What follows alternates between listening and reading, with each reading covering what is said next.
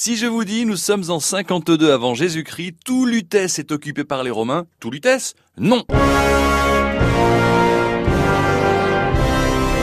Un groupe d'irréductibles animaux lutétiens résiste. Ça vous parle bien sûr, vous pensez à Astérix et Obélix, mais ça se passe en Bretagne. Là, aventure d'idée fixe, le chien, ça se passe au cœur de la capitale sur l'île de la Cité. Oui, parce que Idée fixe et les irréductibles, paru il y a quelques semaines de cela aux éditions Albert René, nous racontent l'histoire d'Idée fixe avant sa rencontre avec Obélix et Astérix. Ils se sont rencontrés pendant l'aventure Le Tour de Gaulle, mais avant cela, Idéfix vivait sur l'île de la Cité, c'était le chef d'une meute de chiens, non pas sauvages, mais de chiens errants. Écoutons Mathieu Choquet, le scénariste de cette bande dessinée, qui nous parle un petit peu de cette aventure.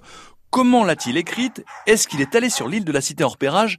Écoutez sa réponse. Bien sûr que je l'ai arpenté, j'ai marché euh, le long des berges, euh, parce que finalement, euh, Paris a beaucoup changé, mais ce qui n'a pas changé, c'est la Seine. Euh, la Seine, elle est intemporelle, euh, elle est éternelle, hein, et euh, quand je la regarde, je, je, je, sais que je regarde la même scène que regarder Idéfix.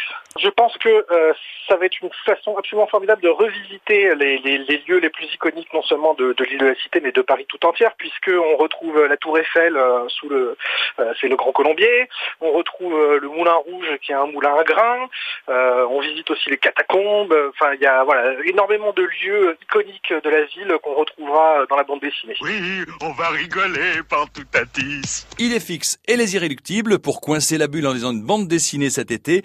Pas de quartier pour le latin, c'est le sous-titre. En librairie depuis quelques semaines aux éditions Albert René. Et puis pour la rentrée, pour les petits et pour les grands, notez que à la télévision, une série en dessin animé sera diffusée.